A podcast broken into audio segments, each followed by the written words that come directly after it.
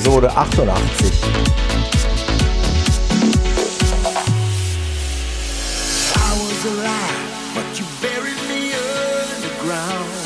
Mein Name ist Thomas.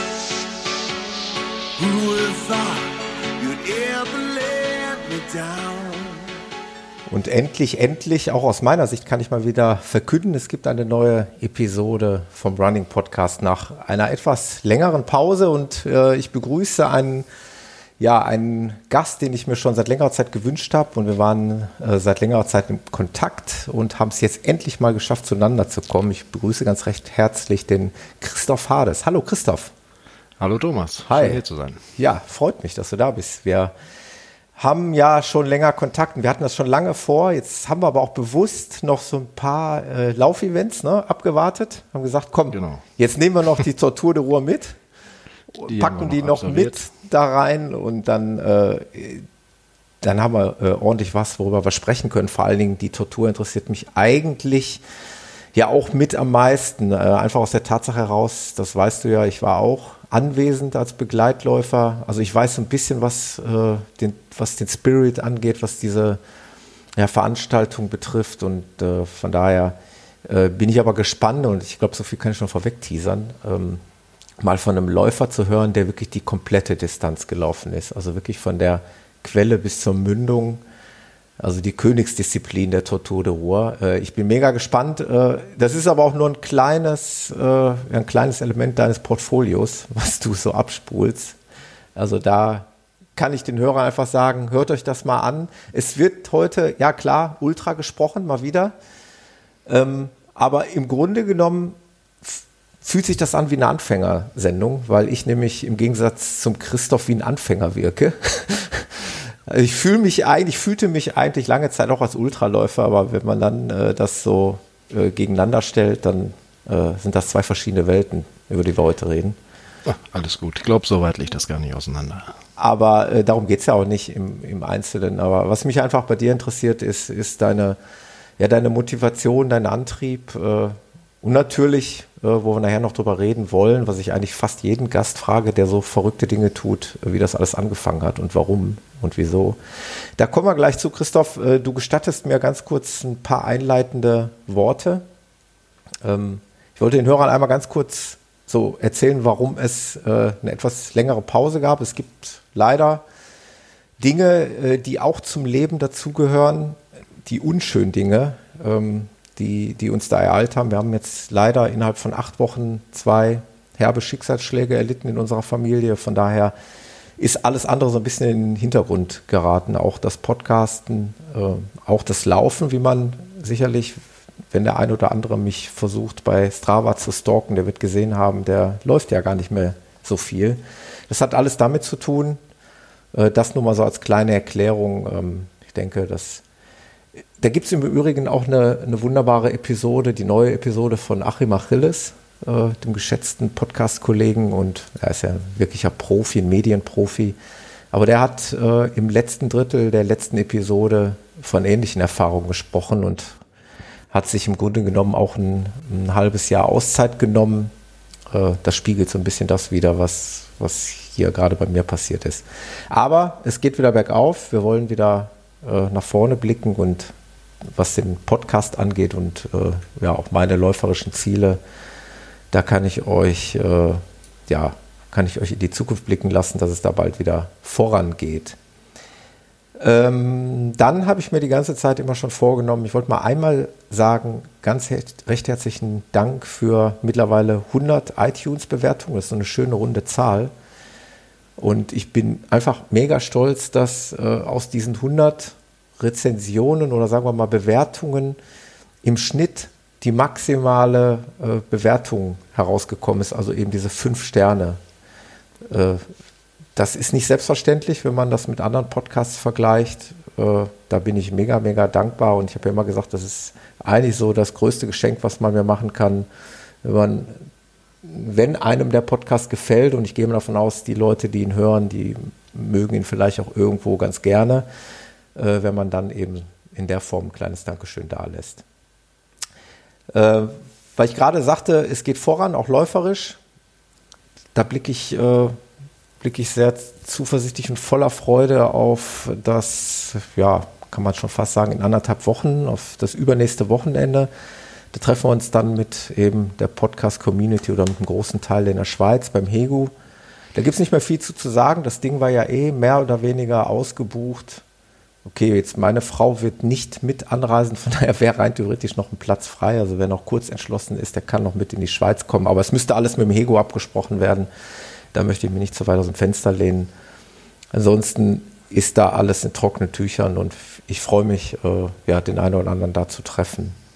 Und noch ganz kurz, äh, das habe ich gerade äh, kurz bevor ich mich mit dem Christoph hier getroffen habe, initiiert. Ähm, ich hatte so das dringende Bedürfnis, für die Fußball-WM noch ein äh, kleines Tippspiel ins Leben zu rufen.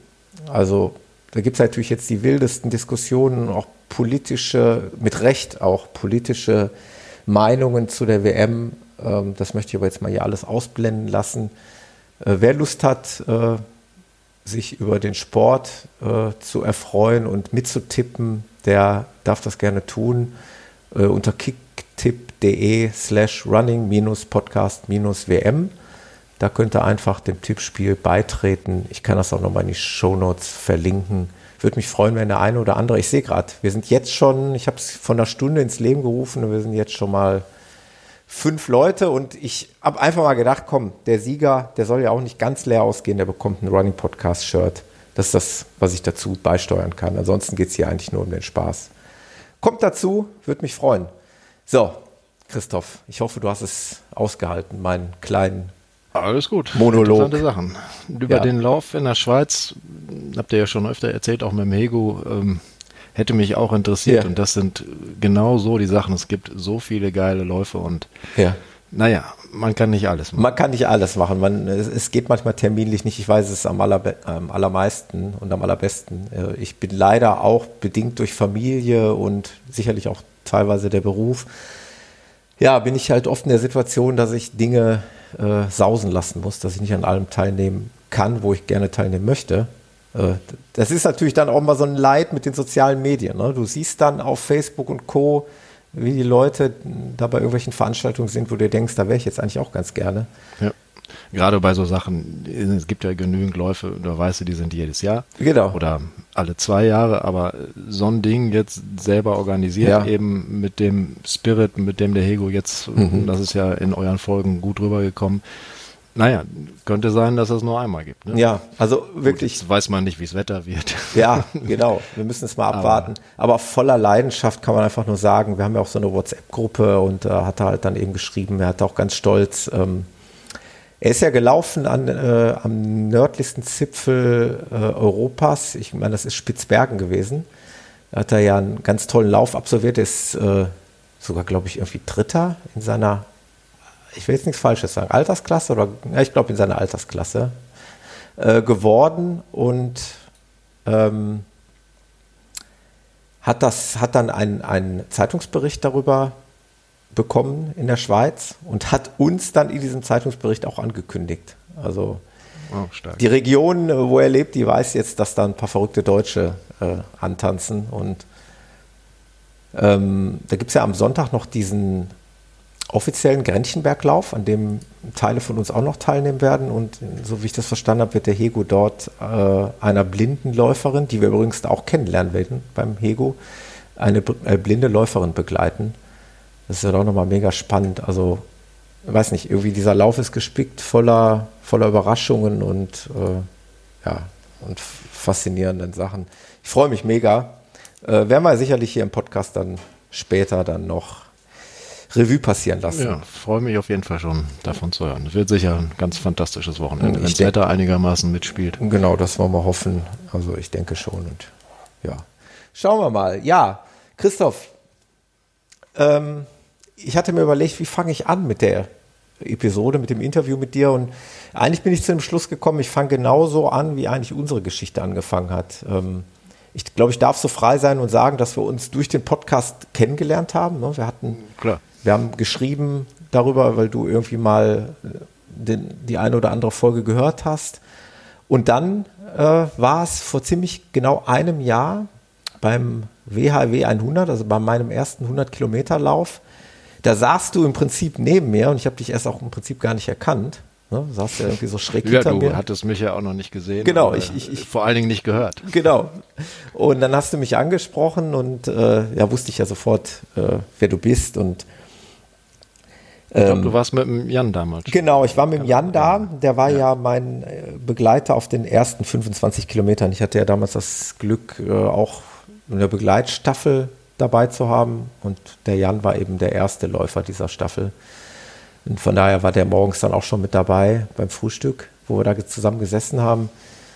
Und äh, ich werde halt nie vergessen, wie du mir da irgendwie im Gespräch erzählt hast, dass du gerade eine Woche zuvor was gelaufen bist. Also nochmal, wir saßen da, um in den folgenden Stunden 100 Kilometer zu laufen. Und du erzählst mir, dass du sieben Tage zuvor was gelaufen bist? Da hatte ich ja die Woche vorher, das Wochenende vorher, den Hexenstieg im Harz gemacht mhm. von Michael Frenz, also meldeläufer.de. Mhm. Ähm, gut, waren 216 Kilometer hin und zurück durch den Harz, über den Brocken rüber. Und das, habe ich ja auch gesagt, ist normalerweise auch nicht so meine Art, aber ähm, ich hatte mich da schlicht verguckt, verbucht, wie auch immer, und hatte eben. Aus Versehen. Aus Versehen, ja. Als ich die Läufe klar gemacht hatte, ich war im Jahr vorher schon mal beim WAEW. Hm? Ähm, da war es nur so, der war total verregnet und äh, 2016 war das, da waren die ersten acht Stunden waren komplett im Regen. Und äh, ich hatte mich gefreut, den nochmal in einer anderen äh, Situation zu laufen. Ja. Und hatte aber wirklich beim, beim Buchen der Läufe, wie das passt, wirklich nicht auf den Kalender richtig geguckt und war dann auch erstaunt, als ich dann sah, ähm, oh, ist ja nur eine Woche. Das war mir schon ein bisschen vorher klar.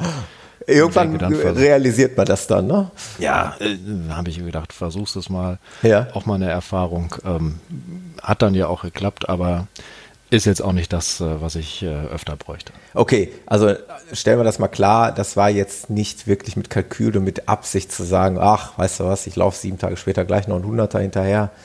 War dann tatsächlich mal, äh, ja, aus Versehen so passiert. Ja das war so, aber gut, es geht und es geht auch gar nicht so schlecht, aber ja. Ähm, also das ist dann der Punkt, ne, man hört sich ja eh viel an, wenn man Ultras läuft oder so, aber das ist auch der Punkt, wo ich sage, das, das muss dann auch nicht sein, weil ähm, ein bisschen Regeneration kann man sich auch antun und äh, irgendwo bleibt dann auch der Spaß auf der Strecke. Ja. Äh. Aber was mich jetzt persönlich mal interessiert, für mich war das ja sozusagen das, äh, ja, der Saisonhöhepunkt, das Highlight. Ähm, ich bin auch noch nie so viele Kilometer am Stück gelaufen, logischerweise, weil man ja im Training ja in der Regel nicht diese Distanz schon gelaufen ist. Äh, wenn du jetzt vorher diesen Hexenstieg eine Woche vorher gelaufen bist, fühlte sich der Hunderter dann, dann eher wenig an oder war das immer noch eine, äh, sag ich mal, eine Riesenherausforderung für dich? Oder wie fühlt sich das dann an? Sag mal so, du wirst, das hast du ja sicherlich nach deinem Hunderter auch gemerkt. Wenn du eine gewisse Distanz erledigt hast, du verlierst nicht den Respekt davor, mhm. so geht's mir zumindest, aber die Angst. Mhm. Weil du, du weißt, dass du schaffst, außer du machst jetzt irgendwas. Also es gibt auch Läufe, da sind es aber dann meistens mehr die Bedingungen, wo du denkst, naja, das war aber knapp, dass du das noch hingekriegt hast, weil mhm. du weißt ja selber am besten, ähm, wo es knapp geworden ist und wo man kämpfen musste. Und natürlich, wenn du jetzt sagst, ich habe es äh, geschafft, äh, so, so einen gebirgigen Lauf im, im Harz, der Hexenstieg ja. hat äh, knapp viereinhalbtausend Höhenmeter und geht eben, äh, also ich habe äh, die letzten beiden Male 41 äh, oder 40 Stunden gebraucht. Ja. Ähm, nur dann sagst du dir natürlich gut, ein Hunderter wenn ich schnell bin, äh, schaffe ich den in 10 oder 11 äh, und äh, 13 oder 14 geht aber auch. Ja. Ähm, da hast du dann keine Angst mehr vor. Ähm, aber ich weiß zum Beispiel, ich traf einen anderen Laufbekannten, der ähm, dann am Baldeneysee nach 50 Kilometern ausgestiegen ist und ich habe den sehr beneidet. Hast du gedacht? aber ich, ich muss jetzt noch weiter. Ja. Das war dann schon ein Kampf und äh, vor allen Dingen äh, so rum wie die Strecke ging, kam ja dann auf der zweiten Hälfte ja. ähm, dieser ganze Teil, ich glaube von Hattingen wieder hoch. Ich, ich glaube 13 äh, Kilometer am Stück leicht ja. ansteigend, ja. Und warm war es auch. Also ich habe mich schon sehr gequält, aber äh, gut, das, das macht's aus und ja. ist ja so wie bei jedem Training oder bei jedem Lauf hinterher ist immer geil. Ja, genau, ja, das ist tatsächlich so. Das ist ja das, was, ja, wahrscheinlich aber auch jeder Läufer, da reden wir jetzt nicht nur von Ultraläufern, das wird auch der in Anführungszeichen Anfänger mit fünf oder zehn Kilometern haben, äh, es ist so oft, dass man auf der Strecke sich sagt, warum mache ich das und überhaupt und das ist doch alles blöd. Und, äh, aber spätestens, wenn du unter der Dusche stehst oder danach auf der Couch liegst, denkst du dir, geil, ich habe es gemacht und ich habe es geschafft. Und das fühlt sich dann eben ja, ganz besonders an. Ich glaube, das ist auch das, warum wir das machen. Richtig. Äh, jetzt habe ich eine also, super, super Brücke geschlagen. Das ist das, warum wir das machen. Ich wollte eigentlich, das sind natürlich jetzt relativ plakative Fragen, aber äh, ich muss das einfach fragen. Ähm, A, zwei Sachen, die mich interessieren, die vielleicht auch die Hörer interessieren. Wie hat das bei dir angefangen? Also wie lange läufst du und, und warum hast du es angefangen? Also laufen grundsätzlich tue ich schon immer, hört sich doof an, schon sehr mhm. lange. Also ich habe so eine Geschichte, die, die ich einmal schon erzählt habe. Ähm, ich bin relativ früh ähm, über meine Mutter, die muss man sitzen hier in Paderborn, wir haben ja eine Universität, die ja. kennst du ja auch, ja. du warst ja schon mal da Beim, für den äh, Feldstufen. Genau, richtig, ja.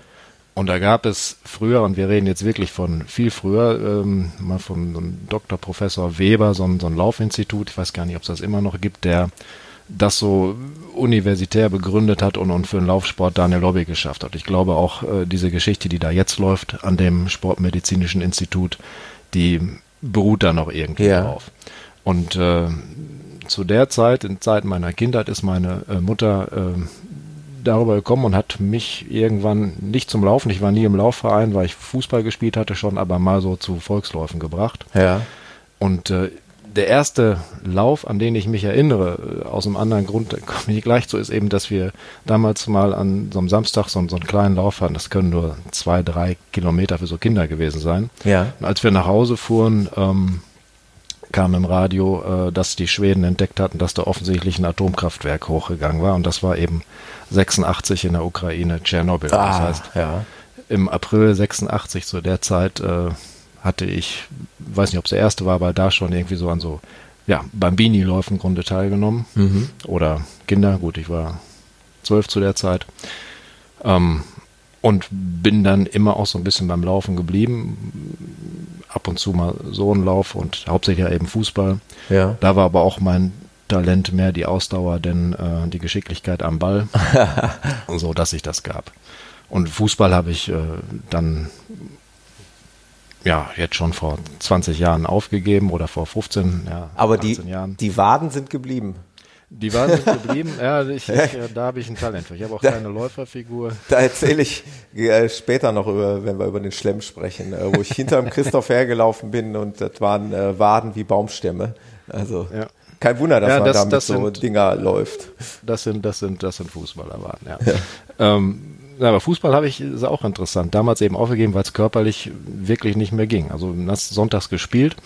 Das sagen ja die Leute heute, wenn du sagst, oh, hast so einen langen Lauf, du musst doch total fertig sein. Ich bin nach den meisten, auch langen Ultras halt nicht so kaputt wie nach dem Spiel, wenn du dich irgendwie Fußballspiel auf der Asche hin und her ja. geschmissen hast und dieses Sprinten zwischendurch, äh, was immer, dann äh, montags wieder in die Gänge zu kommen, ähm, fiel mir in der Regel äh, auch vor 15 Jahren schon schwerer äh, als heute nach einem äh, Ultra-Wochenende. Das ist ganz interessant, weil das doch nicht so an die Substanz geht wie so ein, so ein ja, Schnellkraftsport wie Fußball, der dich einfach an die Grenzen bringt, was, was äh, so die Spitzenbelastung ja. äh, geht. Also mir, ich verletze mich auch immer noch. Wenn ich heute noch Fußball spiele oder auch Badminton oder so, mir ist nie was beim Laufen passiert, aber als ich das letzte Mal Badminton gespielt habe, hatte ich äh, nach dem zweiten Mal einen Bänderriss. Ja, der Klassiker. Ja, ich bin auch so. Wie gesagt, kompakt gebaut, auch relativ schwer und dann knickst ja. du um. Ähm, nicht gut. Ja. Ja, ja. spannend. Also so bist du, bist du mehr oder weniger, ja, warst immer schon irgendwie dem Laufen verbunden. Indirekt. Ja, also es hatte, es hat mich halt, äh, es hat immer Spaß gemacht mhm. ähm, und äh, dass ich dann vermehrt gelaufen bin. Ich hatte 2011 ähm, über Belastung, Probleme auf der Arbeit, äh, eine gewisse Auszeit. Äh, Burnout wäre zu viel gesagt, aber ähm, schon so eine Überreizung, war einmal umgekippt und waren ein paar Wochen raus. Mhm. Und äh, weißt du, der Klassiker, wie sich dann so gibt. Äh, du tust dann nichts. Ich war eine Zeit lang aus dem Verkehr gezogen, mhm. ähm, wurde auch nicht äh, leichter und dünner dadurch. Hast dich so ein bisschen gehen lassen? das auch. Mhm. Und hatte zudem noch ähm, also nur nervliche Probleme. Das heißt, ich habe in einer Hand, einem Arm ähm, nicht mehr so richtig was gefühlt. Da war erst so ein äh, Karpaltunnel-Syndrom äh, im Spiel, mhm. weil ich ja eben auch ähm, ja, Bildschirmarbeiter bin. Ich mache also IT für eine Bank oder in dem Umfeld. Ja. Und ähm, war dann bei einer äh, Nervenärztin und die empfahl mir eben auch, ja, machen Sie sportlich so, ich sage, ja, bin sonst viel gelaufen, zu der Zeit dann gerade nicht, ja, aber wäre eine gute Sache, eben gerade um äh, runterzukommen und auch für die Durchblutung und vielleicht kriegt man dieses Nervending da auch mit äh, in den Griff. Ähm, das war dann auch so und da hat es dann noch mal richtig gezündet und äh, ich habe da erst so von, von Larifari laufen dann eben äh, konzentriert mal gedacht, na, wie sieht's immer aus? Äh, schaffst du auch einen Marathon? Ja. Ähm, den ich dann im, im folgenden Jahr 2012 gemacht habe. Also so lange ist das bei mir auch alles noch nicht her. Ja. Ähm, und äh, als ich den Marathon äh, geschafft habe, das erste war hier so ein kleiner in Salzkotten, äh, kleine Stadt hier im Kreis, ja. Äh, recht überschaubar. Ich war danach nochmal in Münster der ja schon äh, deutlich größer mhm. ist und eben sehr, sehr viel trubeliger und habe da halt gemerkt, dass ich äh, diese Läufe in, in so einer Stadt sind schwierig für mich, einfach weil überall Leute stehen. Ähm, ich, ich schalte gern ab beim Laufen. Ja. Und dieses äh, ständige Aufmerksamkeit leisten, weil da Leute jubeln, du willst ja dann noch nicht einfach so vorbei oder mhm. da ist ein Kind. Äh, du reagierst doch irgendwie ständig und, und läufst nicht so stumpf vorbei oder irgendwas erregt deine Aufmerksamkeit und bringt dich aus dem Flow. Und ähm, das, da habe ich was anderes gesucht eben. Mhm. Und da habe ich mich dann nach längeren Läufen umgeschaut und Landschaftsläufen und so bin ich dann in der Folge eigentlich zu den Ultraläufen gekommen. Auch krass, ja. Es, es ist auch mal interessant, äh, ja, so eine Begründung zu hören. Habe ich so in der Form auch noch nicht gehört. Aber ja, ist auf jeden Fall äh, legitim und schlüssig. Ähm, bei, bei, mir ist es jetzt, ich könnte es jetzt nicht sagen, also ich genieße sogar regelrecht so dieses äh, Bad in der Menschenmenge. Ähm, ich habe sogar hier ähm, mal ganz kurz eingeworfen, ähm, vor zwei Wochen, da war der Viva West hier der lokale Marathon. Hm. Da war ich wieder mal nur Zuschauer und äh, ich habe sogar genossen, einfach auch mal den Zuschauern was zurückzugeben. Also habe da am Straßenrand gestanden mit meiner Frau und wir haben den äh, Läufern dazu gejubelt. Und zwar massiv zugejubelt. Äh, also ich, aber wie gesagt, ich, ich kann das komplett nachvollziehen. Es ist sicherlich auch nicht ständig, so ist halt auch, äh, wie du drauf bist. Aber ja. ähm, wenn ich mich jetzt entscheide zwischen einem äh, Stadtmarathon und es einfach, wenn du so, ein, so einen Marathon machst und du willst eine, eine Bestzeit laufen, das ist irgendwie ähm, gut, natürlich versucht man immer einen Lauf gut zu überbringen, aber beim Marathon ist, auch wenn ich das doof wandelt, immer noch Gehetze ja. oder, oder naja, du, du bist stimmt. halt mehr am Limit. Ja. Ähm, das, das, sagen ja auch die Läufer so, die zum Ultra hinkommen. Ja. Ne? Weil da ist kein Stress und du hast die VPs zwischendurch und machst auch nicht super Stress. Klar, die Jungs die in, und Mädchen, die ein Rennen gewinnen wollen, äh, die müssen da auch anders Klar. rangehen. Aber es ist so die, diese Hetze raus. Ähm, ja, da bin, oh. da bin, ich zu 100 Prozent bei dir. Das ist auch so eine Sache, die ich eigentlich beim Ultralaufen lieben gelernt habe. Äh, weil ich ja beides im Prinzip im Wechsel immer noch mal mache und es ist genau wie du es geschildert hast, Marathon äh, ist halt echt immer an der Rille laufen und möglichst nicht stehen bleiben beim VP. Äh, genau, genau ja. solche Sachen. Und du vergleichst sie ja doch immer und wenn du weißt, es ist ein flacher Marathon, dann schielst ja doch immer Richtung Bestzeit oder willst unter 3,30, 3,45, vier Stunden bleiben, ja. was auch immer. Ähm, und äh, gut, das ist beim Ultralauf schon im Grunde immer schön, weil eigentlich in vielen Fällen aufgrund der unterschiedlichen Geländegegebenheiten äh, ist ja nicht alles so vergleichbar. Mhm. Klar, wenn du jetzt Rottgau läufst oder ähm, den Bottropper Herbstwaldlauf, äh, ja. dann weißt du, es ist ein flacher 50er und da kannst du im Grunde auch ballern. Ja. Aber ähm, sonst ist das äh, viel einfach entspannter und äh, gut, natürlich, also ich würde auch so, so ein Ding wie New York oder so möchte ich vielleicht irgendwann mal laufen, wenn ja. du die Chance hast, abgesehen davon, dass es sehr teuer ist. Ähm, aber zum Beispiel, du hast ja, ich glaube, Berlin zweimal gemacht. Ja, genau. Ähm, das wäre jetzt was, was, was mich nicht, mhm. Äh, ich kenne es hier von dem Osterlauf, den wir hier in Paderborn haben. Ist ja auch ein recht großer Lauf, ja. den ich ein paar Mal mitgemacht habe. Und du springst halt die ersten zwei Kilometer auch bei dem Zehner nur über Beine. Total. Weil ich ja jetzt auch nicht äh, von vorne starte. Ja. Und ist halt das so. ist dann, ja, ist, ist da, wirklich da, so. Ja. Da gehe ich dann lieber äh, in den Wald und laufe ein längeres Ja. Ding. Und Und vor allen Dingen, was, was ich noch sagen wollte, äh, wer äh, einmal bei einem liebevoll ausgerichteten Ultralauf, und die meisten davon sind es ja, äh, den Verpflegung oder die Verpflegungspunkte gesehen hat, ja, der wird verstehen, warum wir Ultras laufen. Ja, ja. Aber es ist wirklich jetzt kein Scherz. Also beim Ultralaufen ist das, was der Christoph gerade sagte, und das war bei der Tortur der Ruhr ja auch so.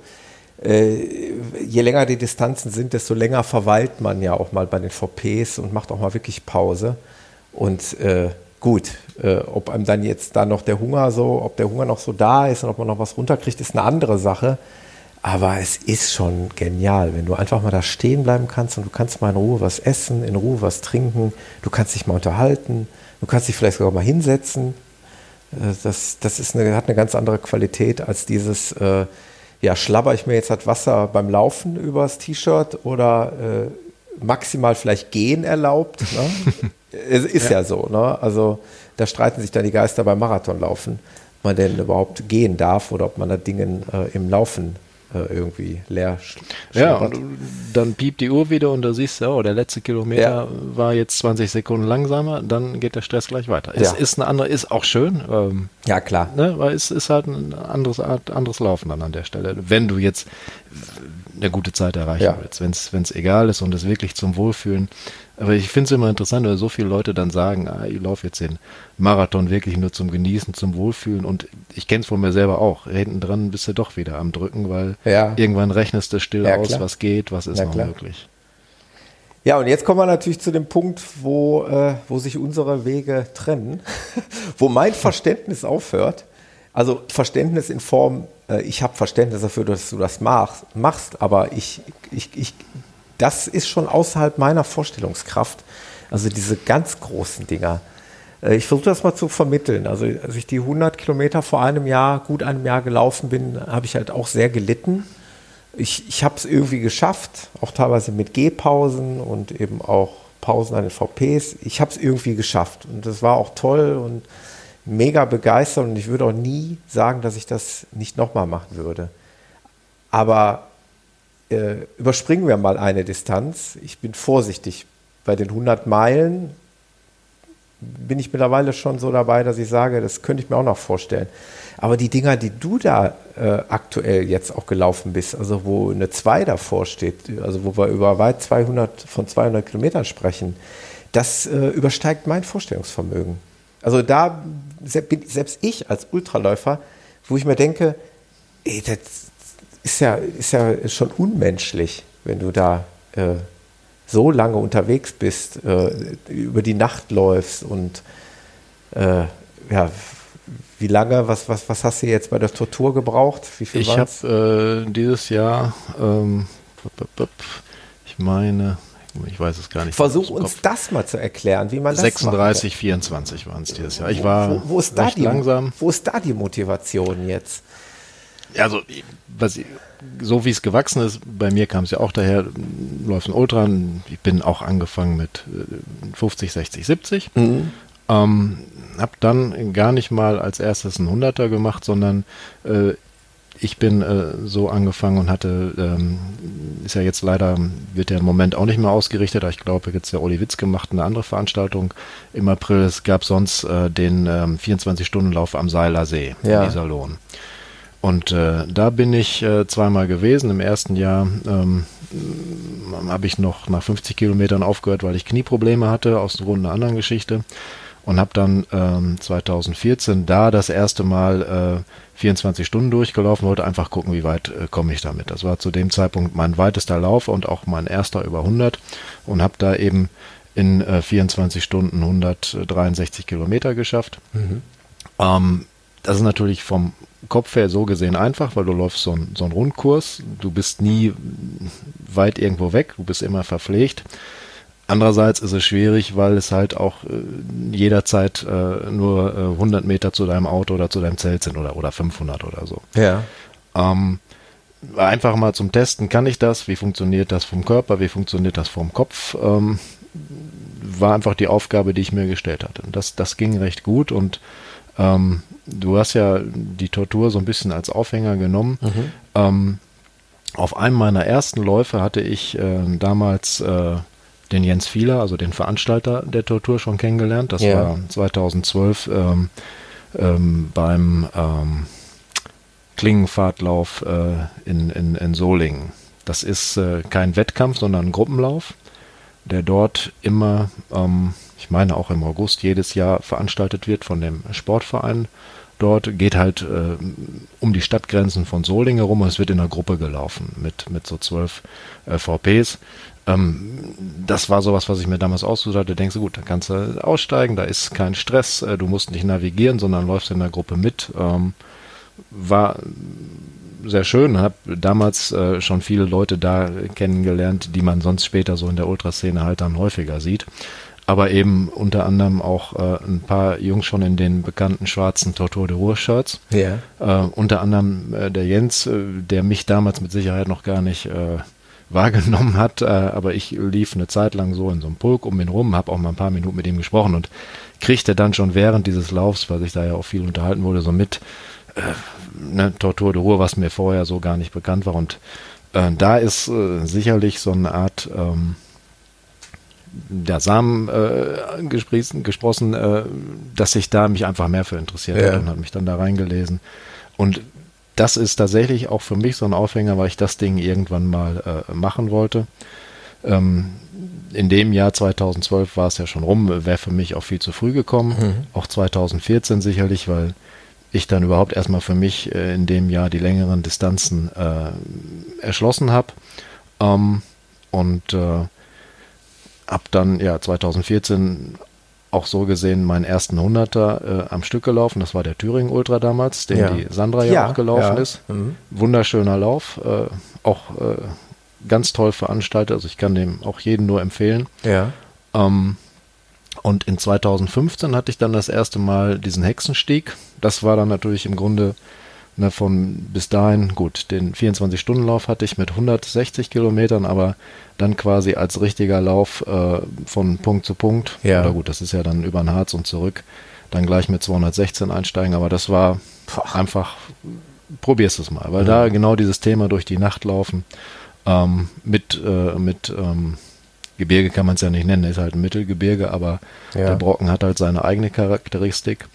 Und das war aber auch da schon so ein Ziel denke, wenn ich so ein Ding mal ähm, in der Liste habe, mhm. dann kann ich mich auch äh, für die äh, Torturo 2016 äh, ähm, bewerben. Ja. Ähm, und äh, gut, so ist es dann noch gekommen, habe den Hexenstieg äh, absolviert, was für meine Begriffe, und ich bin ja jetzt doch schon einiges gelaufen, mhm. echt sperriger und schwerer Lauf ist. Ja. Hat zwar so gesehen nicht die Masse an Höhenmetern, aber der Harz ist schon äh, ein wildes äh, Gelände und ähm, der Michael Frenz mag seine Läufe ja sowieso eher anspruchsvoll. Äh, da ist wirklich Trail dabei und da ist, äh, man kann ja nicht immer davon ausgehen, dass man noch äh, mindestens zwei, dreimal nasse Füße irgendwo kriegt ja. ähm, und die VPs sind auch äh, ordentlich weit auseinander.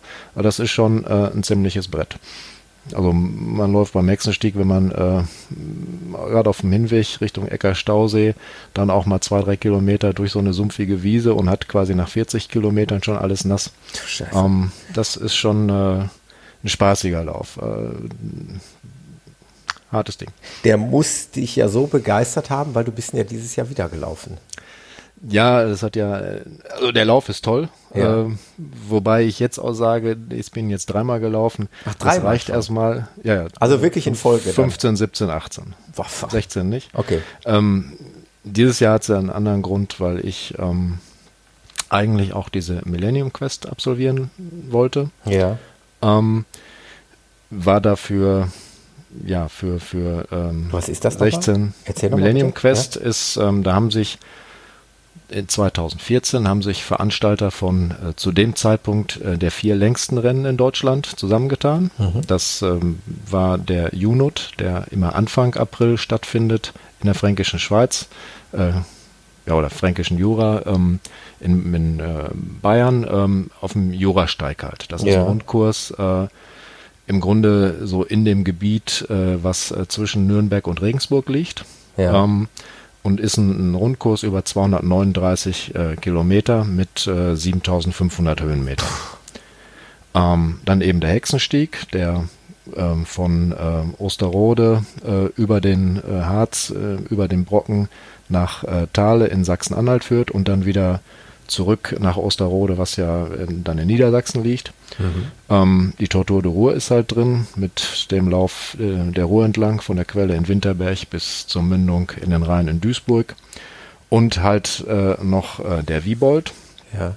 Ähm, der geht ja über 320 Kilometer von Wiesbaden über den Rheinsteig äh, bis zum Marktplatz in Bonn. Ja. Diese vier Läufe äh, zusammen haben etwas über 1000 äh, Kilometer. Und die soll Deswegen man in Millennium. einem Jahr laufen? Ja, nicht in einem Jahr, sondern innerhalb von zwei Jahren. Ah, innerhalb von zwei Jahren. Weil okay. die Tortur ja nur ähm, alle zwei Jahre. So, jetzt fasse ich mal ganz kurz wird. zusammen. Jetzt greife ich dem schon mal vor. Du bist dieses Jahr den Unit gelaufen. Der war auch dabei, oder? Richtig. Ja, den, den Unit bist du gelaufen. Die Tortur bist du gelaufen. Mhm. Den Wiebold aber nicht, ne? Den Hexenstieg auch. Den Wiebold, den wäre ich jetzt gelaufen. Der ja. Wiebold ist aber dieses Jahr jetzt ausgefallen, weil der Veranstalter einen Motorradunfall hatte. Oh. Und ähm, ich glaube, jetzt gerade erst aus dem Krankenhaus äh, oh. rausgekommen wäre. Und der wäre sonst schon jetzt ähm, ja, vor anderthalb Wochen gewesen, der Wiebold. Wärst du äh, den denn gelaufen? Hättest du den? Ich, ich wäre den gelaufen. Ähm, ich weiß, so kurz nach der Tortur ja, das, das ist halt, ähm, wäre zehn Tage nach der Tortur Boah. gewesen. Der startet ja schon den Mittwochabend danach. Ähm, ich weiß nicht, ob ich mich jetzt freuen soll, dass er ausgefallen ist und auf nächstes Jahr verschoben ist oder nicht, weil es wäre definitiv hart geworden. Mhm. Ähm, aber das, das wäre eben ähm, mein Projekt gewesen noch äh, für dieses Jahr. Gut, ich mache jetzt nächstes Jahr den Deckel drauf. Und dann hast du diesen Millennium Quest geschafft.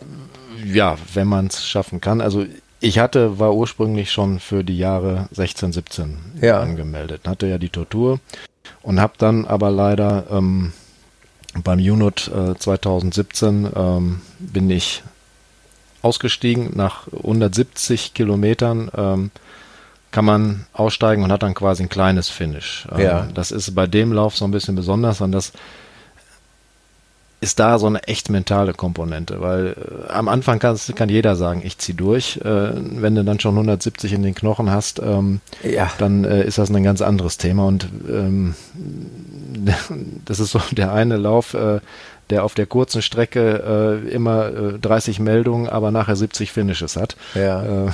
anders als bei jedem anderen, weil man dann doch gegebenenfalls weich wird. Ich hatte zu dem Zeitpunkt letztes Jahr die Schuhe kaputt, hatte schon äh, 20 Kilometer lang Steine drin und bin einfach im Kopf weich geworden. Ähm, mhm. Kam noch ein anderes äh, Problem hinzu, was mich unterwegs erreichte. Ähm, und äh, gut, äh, hatte mir damit aber natürlich das äh, Millennium Quest Finish quasi zerschossen, weil ich den einen Lauf nicht äh, ja. gefinisht hatte. Ursprünglich war mal die Aussage, äh, du kannst dich einmal anmelden und wenn du es schaffst, schaffst es und wenn du es nicht schaffst, dann eben nicht. Mhm. Und äh, weil die sich dann aber entschieden hatten, ähm, 2018 ist das letzte Mal, gab es nochmal die Chance, wer nochmal wollte, konnte sich eben nochmal für alle Läufe anmelden. Das ja. habe ich dann getan. Und gut, dadurch, dass jetzt eben der Wiebold in diesem Jahr ausgefallen ist. Geht bis 2019 dann erstmal. Geht es bis 2019. Ja. Und ich war eben aber letztes Jahr für die Läufe dann Hexenstieg und Wiebold auch schon angemeldet. Eine Tortur gab es ja letztes Jahr nicht und habe eben deswegen äh, diese langen Läufe letztes Jahr auch noch gemacht. Auch dann für mich, äh, um nach dem quasi Aussteigen beim UNOT äh, ne, du kennst das jetzt als Reiter, so sagt man immer, wenn man mhm. vom Pferd gefallen ist, soll es wieder raus. Das ist mhm. jetzt beim Ultra eine ein bisschen längere Geschichte, aber ja. ich wollte dann halt auch äh, mich wieder äh, durchbeißen. Ja, es ist äh, tatsächlich so, aber äh, das durchleben wir gerade beim Reiten aktuell mit unserer Tochter, weil die so heftig gestürzt ist. Oh. Es ist halt nicht immer alles so leicht, wie sich das anhört. Äh, nee, nee, du nee. kannst nämlich da auch vom Pferd dann stürzen, wie es in unserem Fall ist, und das steckt verdammt tief im Kopf drin. Und ja. die tut sich da jetzt aktuell sehr schwer äh, gerade mit dem Pferd rauszugehen, da wo es passiert ist. Ähm, ja, von daher denke ich, ist das ähnlich wie beim, beim Ultralaufen. Wenn du dann mal einmal so ein, ja, so ein Negativerlebnis hast, ne, dann das, das steckt auch erstmal im Kopf. Dann. Ja, ich war dieses Jahr wieder da und also es war es ist wirklich so, du bist nach, nach 170 Kilometern in den Beinen und du bist ja zu dem Zeitpunkt, ich war, was ich, 35 Stunden unterwegs, ja. weil das ist auch eine Menge Höhenmeter. Du hast da ja äh, knapp 5000 Höhenmeter dann dabei. Und dann äh, ist so die Sache, ja, jetzt noch 70 weiter, ist eine ganz andere Geschichte, als wenn man jetzt so davon erzählt. Ja, ja, weil dann natürlich. kommt halt die zweite Nacht. Ja. Ähm, du bist halt körperlich schon ziemlich raus. Ähm, es ist äh, Anfang äh, April, es ist auch nicht super warm. Das. Wetter war eigentlich okay und ich habe auch kein Problem mit Kälte, aber du bist irgendwann schon raus. Und ich hatte das Problem, was mich so ein bisschen begleitet, immer, dass ich beim Laufen irgendwann äh, sehr häufig Schwierigkeiten kriege, noch äh, Nahrung aufzunehmen. Ja. Und das war auch da das Problem, ich hatte einfach keine Energie mehr. Mhm. Ähm, hab dann 20, 30 Minuten gepennt und dann ging es irgendwie doch wieder. Und nachher war es nach hinten raus, war der schönste Drittel des Laufs eigentlich, oder der schönste Teil, weil es dann easy war und ich äh, richtig Leute eingesammelt habe. Ne? Mhm. Ähm, das ist halt eben auch das, das Wunderbare. Du kannst die tiefsten Tiefs haben und kommst danach äh, wieder. Ähm, kennst du sicher auch. Das, ja, das ist halt natürlich. das, was, was beim Ultralaufen äh, nochmal besonders äh, rausspringt. Und du willst eigentlich nur gucken, wenn du 99 Tiefs hast, ist das okay, solange halt 100 Hochs da sind. Ja. Dann, dann passt es. Also interessant auch wieder mal zu hören und ähm, wenn ich dann Laien oder einfach interessierten Zuhörern vom Ultralaufen erzähle, erzähle ich halt immer auch die Geschichte, dass es gerade bei den ganz langen Distanzen häufig ja, zu diesen Magenproblemen kommt. Ne? Ich habe das ähm, jetzt beim, beim Trail Tiger auch erlebt, der die 100 mhm. Meilen bei der Tortur gelaufen ist. Übrigens an dieser Stelle ganz kurzen, äh, ganz kurzen Werbeblock. Ähm, also man wird, äh, ich bin auch gefragt worden, wird es, äh, wird es eine Episode geben äh, mit dem Trail Tiger hier über seine Tortur?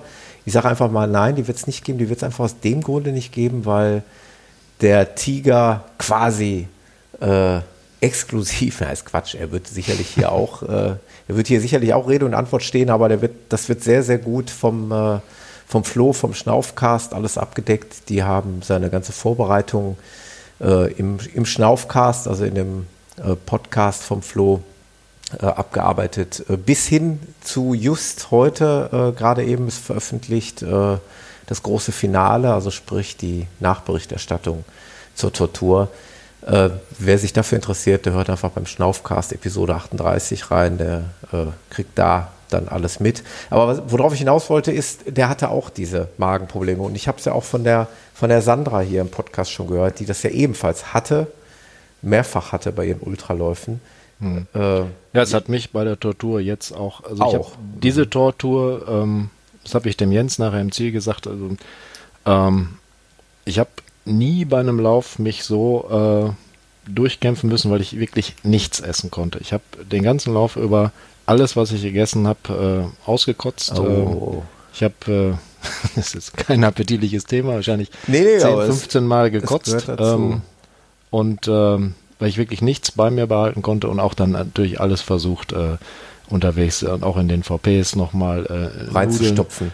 Ja, es ging dann nachher ab dem VP ähm, 174, ja, diesem Jahr war die Bezeichnung ja andersrum, weil es nur noch runtergezählt Also quasi bei Rolli in Bochum-Dahlhausen an der Pontonbrücke. Ja. Mhm. Äh, da hatte ich dann äh, mit dem, äh, der Alois Wimmer hatte mir ein paar Tipps gegeben, auch super Kerl und sehr, sehr erfahrener Läufer. Der war ja dieses Jahr hingelaufen in der Woche vorher von, von Duisburg mhm. Äh, nach Winterberg, wollte dann auch zurück und hat das aber dann gelassen, weil er Achillessehnenprobleme hatte. Mhm.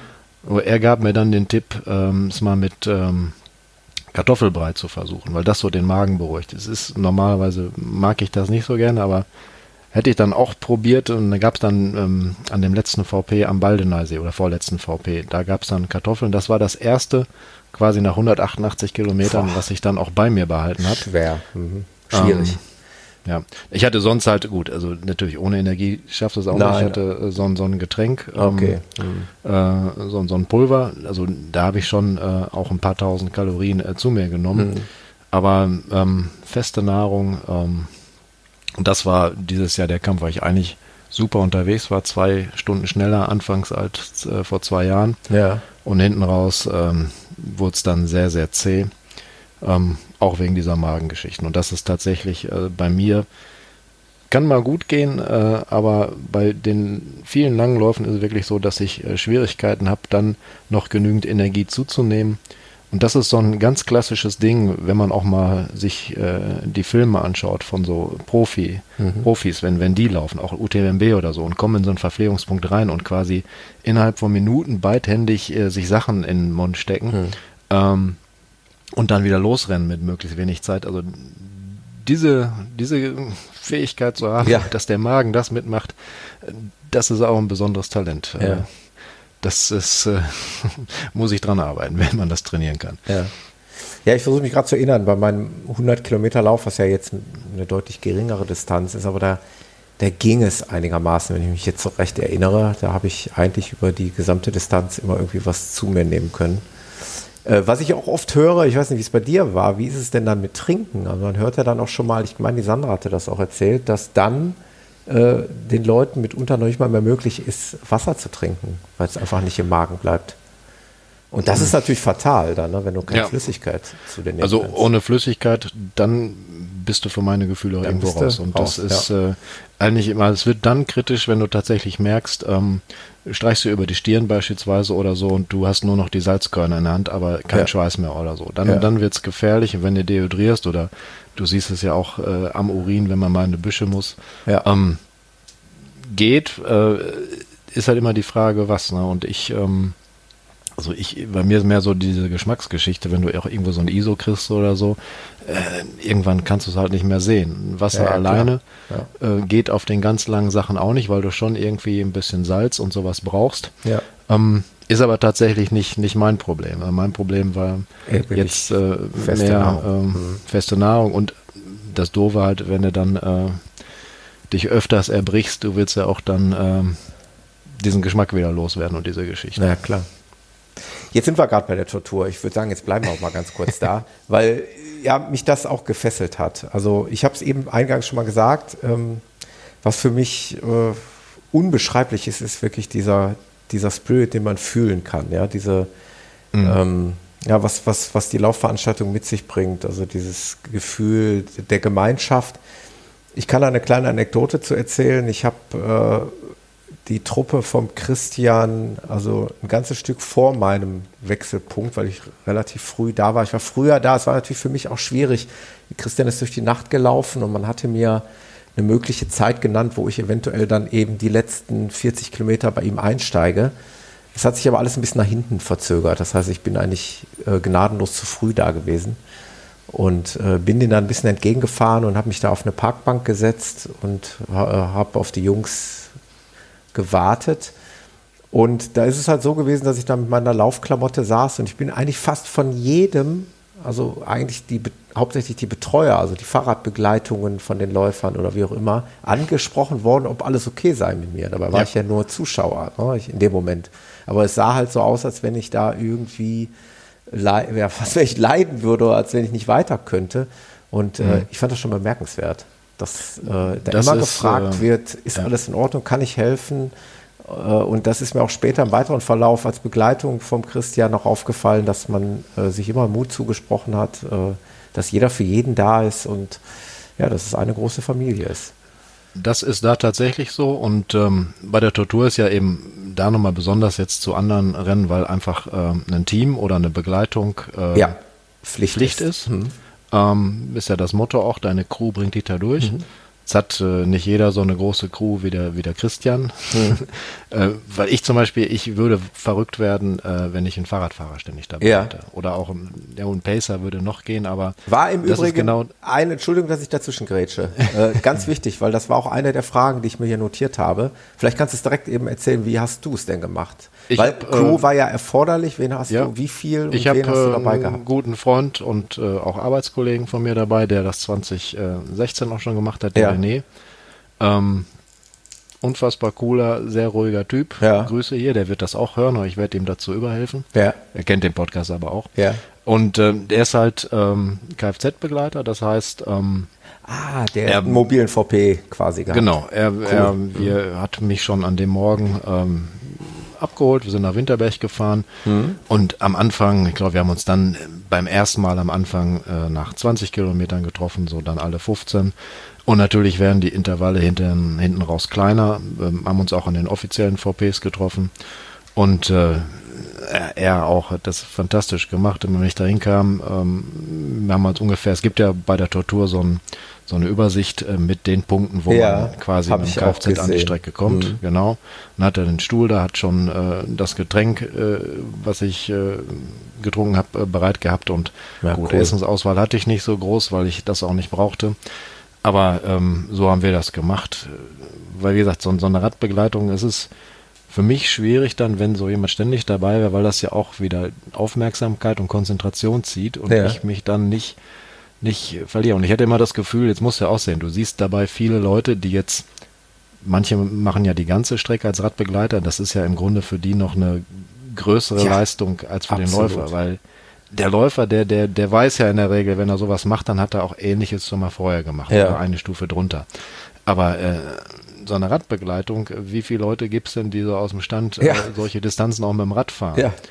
Und dann vor allen Dingen in der Geschwindigkeit genau. eines Läufers ist fast schon Schrittgeschwindigkeit für einen ja. Fahrradfahrer, ja. Eben.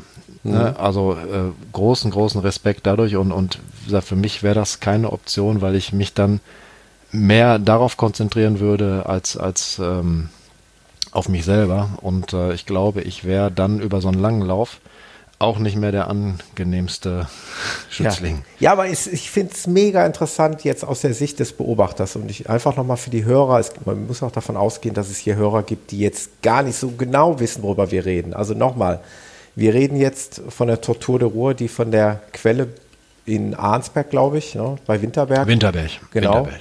Arnsberg geht äh, nach ah, 70 äh, Kilometern durch. Ah, okay. Also Winterberg von der Quelle der Ruhr bis äh, in den Rhein bei Duisburg äh, führt, immer an der Ruhr entlang. Und da gibt es eben diese drei verschiedenen Distanzen. Es gibt äh, genau. die lange Distanz, die war jetzt genau 200, wie viel? Das sind 230. 230, äh, wirklich. Also laut Trek Weg. 232, glaube ich. Mhm. Es ist ja ähm, der Ruhrtal-Radweg, also der ist 2007 eröffnet worden. Ja. Also ein durchgehender Radweg und das war ja für den äh, Jens Fieler damals, jetzt äh, heißt er Jens äh, Witzler. Ja hat, äh, glaube ich, jetzt durch nach seiner Heirat wieder seinen früheren jungen Namen angenommen, wenn ich es nicht ganz falsch zusammenkriege. Mhm. Ähm, er ist das Ding 2007 mal gelaufen, alleine, auch mit einem Team und hat dann 2008 die erste Auflage des Wettbewerbs drauf gemacht. Und wie du sagst, das ist die, die lange Nummer, genau. ähm, die komplette Strecke 230. Dann gibt es noch einen 100-Meiler, der startet in äh, Neheim oder Arnsberg. Der startet in Arnsberg, genau, ja. Genau. Mhm. Und äh, da ist schon ein bisschen näher dran, deswegen laufen die am Anfang, glaube ich, eine 13 Kilometer Schleife und dann äh, 148 äh, Kilometer bis ins Ziel. Mhm. Und in unterhalb quasi äh, Dortmund Hohensieburg, da am Hengsteisee, da startet ja dann der 100 Kilometer mhm. Lauf. Der liebevoll Bambini-Lauf genannt wird. ja. Ich finde das witzig. Äh, genau, das ist, das sieht dann auf den T-Shirts immer gut aus. Ganz niedlich. So kann man genau. den 100 Kilometer Lauf auch mal nennen. Also das sind die drei Disziplinen. Und äh, ja, was ich gerade sagen wollte, aus der Sicht eines Beobachters finde ich es mega spannend, zwei komplett unterschiedliche Konzepte gesehen zu haben. Du hast es gerade schon gesagt, der Christian, wo ich Teil der Crew war, eine mega große Crew, die also daraus bestand, dass alle 40 Kilometer ein neuer Laufbegleiter an seiner Seite war. Also ich war bei den letzten 40-42 Kilometern sein Begleiter plus eine Fahrradbegleitung durch seine Freundin plus ein Wohnmobil mit zwei, drei Besatzungsmitgliedern, die also dann eben genau wie dein Kumpel das gemacht hat, zu den Verpflegungs- oder zu den äh, angewiesenen Stellen gefahren ist, äh, wo wir dann den Christian in Empfang genommen haben. Äh, das war schon eine mega Crew. Äh, und dann im Kontrast, im Gegensatz dazu, äh, du machst es mit einer einzigen Person, die äh, nur mit dem Auto begleitet und das heißt, du warst also größtenteils auf der Strecke autonom allein unterwegs. Hast du ja. dich dann da mal äh, mit Sicherheit, oder hat man da mitunter, man, man kennt ja dann äh, viele aus der Läuferfamilie, ist man da mal Abschnitte zusammengelaufen oder hast du bewusst gesagt, nee, ich will das Ding komplett alleine laufen? Ich sage das bewusst nicht. Ähm, ich, man trifft immer wieder Läufer. Ja. Ähm, ich bin jetzt tatsächlich jemand, ähm, ich laufe gerne und viel alleine. Ja. Ähm, es gibt, also ich habe, es gibt Fälle, wo Leute, mit denen ich gut zusammenlaufen kann. Dann muss auch der, der Schritt passen und auch ähm, so, äh, dass man sich persönlich versteht, aber das sind tatsächlich nicht so viele. Und das ja. ist für mich immer so ein bisschen schwierig, weil ich habe das vorhin so leicht ein bisschen anklingen lassen, ähm, auch warum ich laufe, weil ich bin ähm, wirklich mich, mich stresst äh, zu viel Interaktion. Das hört sich jetzt blöd an, wenn ich bei dir im, im Podcast sitze und mich mit dir unterhalte. Ja. Aber ich, ich bin sowas, das zieht mir Kraft ab. Und äh, ja. das wäre jetzt zu weit, wenn ich irgendwie sage, das ist äh, Autismus oder solche Geschichten weit, weit davon entfernt. Ja. das, das kostet mich wirklich Kraft und ähm, äh, bei so bei so Läufen ist, wenn das beiläufig äh, funktioniert und funktio ja. klappt, dann ist das gut für mich. Aber ich könnte auch auch in so einem Team, wenn ich jetzt irgendwie so einen Lauf habe und ich muss die ganze Zeit Aufmerksamkeit auf wen ja. stecken, das fällt mir schwer. Und ich kann es auch nicht haben, das hatte ich äh, bei den 100 Meilen Berlin letztes Jahr. Da war ein Läufer, der hing einfach immer hinter mir. wenn ich dann äh, ging oder sowas, dann blieb der stehen. Und das nervte mich. Ja, der meinte das gar klar. nicht böse. Nein, nein, aber weil, wenn das dann unerwünscht passiert. Ne? Ja, und, und er war wahrscheinlich jemand, der ähm, der brauchte das. Der, der brauchte das, der konnte nicht äh, gut und meinte, da kannst du dich auch nicht verlaufen bei den 100 Meilen ja. äh, am Mauerweglauf. Aber er blieb immer da und dann wirklich, dann ging das so weit wie diese Sprichwörter, da mache ich mir nochmal extra den Schuh auf und wieder zu und er blieb trotzdem da stehen. Ja.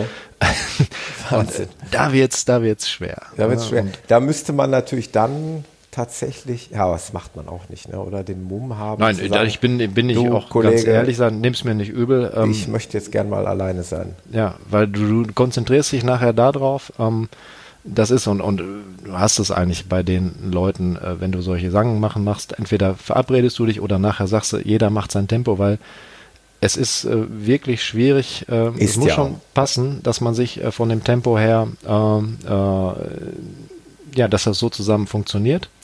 Ja. Es gibt äh, eine Handvoll Läufer bei weiß ich bei mir, da, da geht das. Ähm, und da freue ich mich auch sehr, äh, wenn ich die sehe, Läufer, mhm. Läuferinnen. Ähm, und ich weiß äh, bei anderen, die ich auch super gerne habe, aber ähm, die ich auch ähm, ne, wenn du jetzt einen sehr langen Lauf hast, weißt, okay, du erträgst das nicht 20 Kilometer äh, mit der Person, was, was mehr an mir liegt als an der Person mit Sicherheit. Also mhm. nicht, weil einer unangenehm ist, aber weil ich mich dann äh, einfach mir das Kraft zieht oder Aufmerksamkeit zieht ähm, und ich äh, dann naja, dann, dann gestresst bin irgendwie. Ja, ist ja sehr interessant. Ähm, wie gesagt, das ist, das zeigt einfach die unterschiedlichen Charaktere der Ultraläufer. Der eine braucht es anscheinend auf jeden Fall ja. unbedingt. Also die komplette mhm. Befürsorgung, also dass er da äh, ja, in Betreuung ist, äh, wie ich sie eigentlich bei meinem Hunderter auch hatte, durch meine Crew. Ähm, wo ich mir im anfänglich im Übrigen auch sehr unsicher war damals, das werde ich nie vergessen, als äh, meine Leute mir das angeboten hatten, mich da zu begleiten. Ja, es setzt dich ja auch unter Druck. Äh, natürlich. Weil du willst dann auch nicht, also du hättest dir sicherlich überlegt, da habe ich auch damals äh, drüber nachgedacht, ja. ich habe das ja auch verfolgt, du steigst dann auch nicht mehr aus auf der letzten Etappe, wenn es dir dann bei 80 äh, Scheiße geht, ja. weil du denkst, okay, äh, dann entwertest du das, was die ersten drei Läufer auf den Etappen ja. gemacht haben und alle unterstützen dich. Es ist dann, es setzt dich sehr unter Druck und ja. da muss man sicherlich auch mit klarkommen. Ja. Was für mich ein positiver Aspekt dieser Begleitung ist, äh, äh, ist, ist halt einfach diese, diese Abwechslung. Ich habe immer das Gefühl, dass ich äh, in Gesprächen beim Laufen, ja, dass sich die Zeit da schneller verliert. Äh, also das ist das, was ich bei, bei Ultraläufen eigentlich immer so für mich äh, erfahren habe.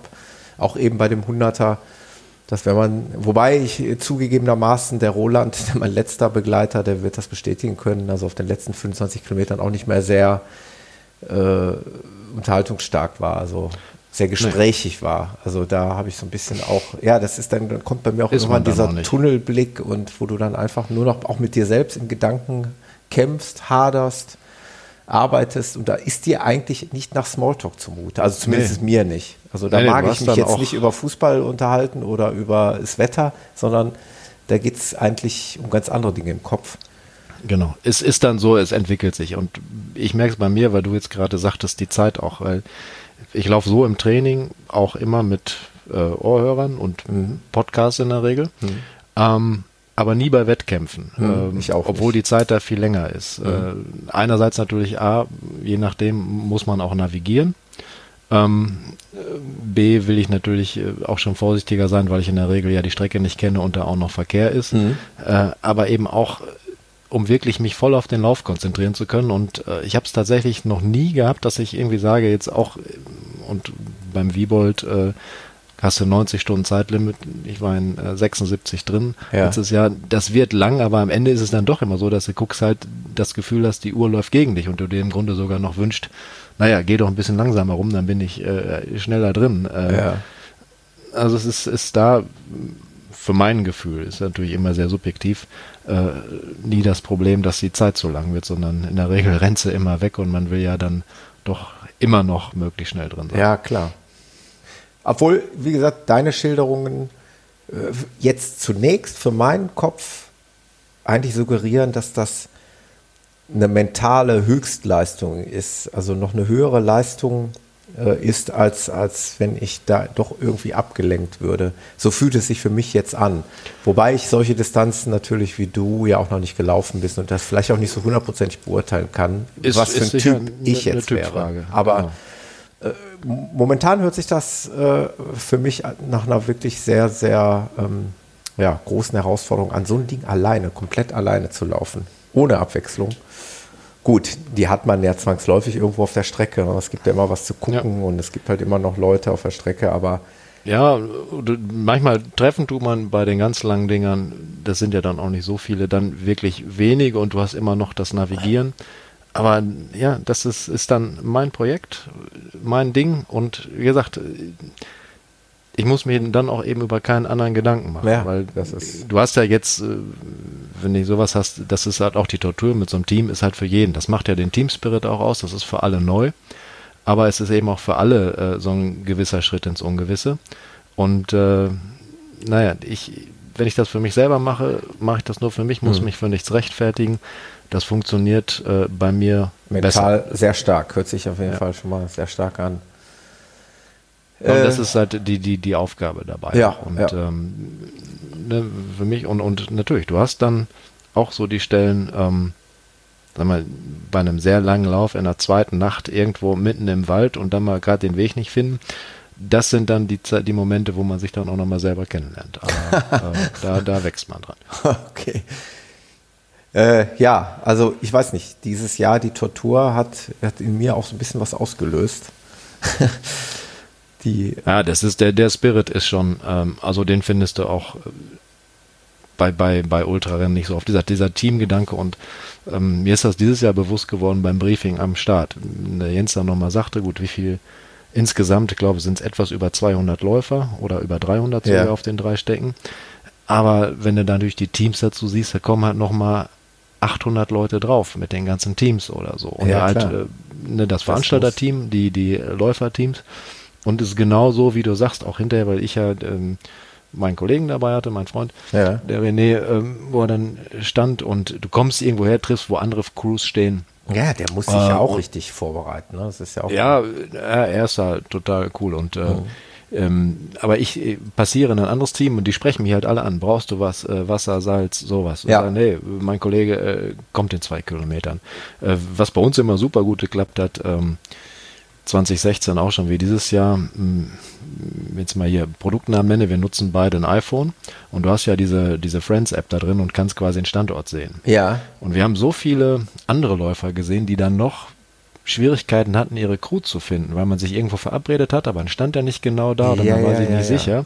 Mit dieser App auf dem iPhone ist das halt super einfach, weil du siehst halt auf der Kartendarstellung, wo du bist, wo ist äh, äh, dein Team ähm, und machst dir nicht noch Gedanken, jetzt entweder dran vorbeigelaufen zu sein oder wo steht der denn, sondern du siehst das einfach auf einen Blick, war total entspannt, ähm, weil ich das manchmal gesehen habe, dass du wirklich auch na, und ein Läufer, der nach, was weiß ich, 200 Kilometern in den Beinen sein Team nicht findet, der ist auch nicht mehr so richtig entspannt. ja. Äh, das nur als Tipp an alle, die sowas mal machen, äh, mit zwei iPhones und der, ich weiß nicht, ob es das auf Android auch gibt, deswegen sage ich das. Und das hat bei uns super geklappt, schon vor zwei Jahren, dieses Jahr auch wieder.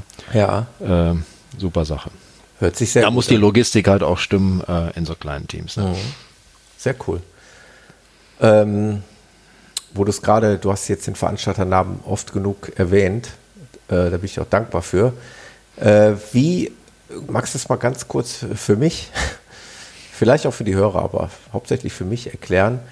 Äh, man kann sich ja nicht einfach nur anmelden, das ist ja ein Einladungslauf. Nee, klar. Das ähm, ist, ein, ist ein Einladungslauf. Wie ähm, funktioniert das? Wie, wie, wie kann ich da 2020 dran teilnehmen? Ähm, gibt ja die Webseite ja. torturderuhr.de. Ähm, da ist eigentlich äh, alles sehr gut drauf beschrieben. Ähm, der Jens lebt ja mit seiner Frau jetzt in der Schweiz, mhm. macht das eben alle zwei Jahre. Er hat auch jetzt, ähm, das war ja immer so ein bisschen die Sache, weil 2016 haben wir schon gedacht, na, wie ist es? Da war er gerade runtergezogen, wenn er wiederkommt, gibt es eine 2018 nochmal. Und äh, das ja so einen Lauf zu veranstalten in der Größe und auch mit den Mitteln ist halt auch ein Riesending. Habe ich unwahrscheinlichen Respekt vor. Ja. Auch so, so ein kleineres Lauf äh, oder nur so ein, so ein Gruppenlauf ähm, ist schon hart, so ein Riesending. Halleluja. Und dann hat, wickelt er es ab und dann sagt er irgendwann, äh, wenn er fertig ist, auch total geschafft, naja, wird eine Variante 2018 geben oder hat jetzt eben auch gesagt, es wird eine Variante 2020 geben. Ja. Und ähm, man kann ihn anmailen. Ach, hier steht es. Und Entschuldigung. Auf so eine Interessentenliste setzen ja, lassen. Ich, ich sehe gerade Einladungen, Schrägstrich Anmeldungen Mai 2019. Genau. Man kann ihm jetzt, er hat seine Intern, seine E-Mail-Adresse auf der Seite. Man kann ihn anschreiben, sich auf die Interessentenliste setzen lassen und dann ähm, wird er nächstes Jahr ähm, quasi ein Jahr vorm Lauf ungefähr ja. äh, einladen.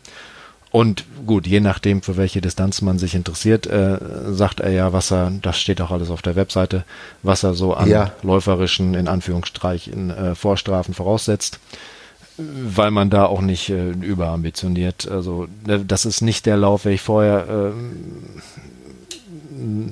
100 gelaufen bin, dann wird er einen nicht direkt für die lange 230er Strecke genau. absolvieren. Ne, ich, ich, meine, ich habe das schon mal gelesen. Kann es sein, dass wenn ich mich jetzt für die 160 interessieren würde und ich sage, ich bin schon mal die 100 gelaufen, dass das dann in Ordnung ist? Grundsätzlich ja.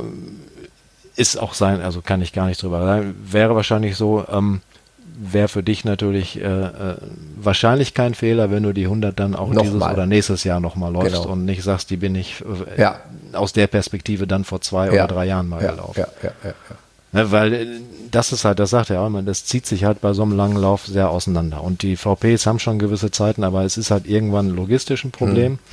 Und dieses Jahr hat das dann ja auch äh, durchgezogen, auch vorher so gesagt, dass halt wirklich, wenn dann äh, Zielschluss ist am Rhein-Orange um 22 Uhr am Sonntagabend, dann geht er auch weg und wer danach kommt, äh, hat ein Did Not Finish. Ja. Weil das ist halt Cut-Off. Und das ja. ist eigentlich bei der Tortur.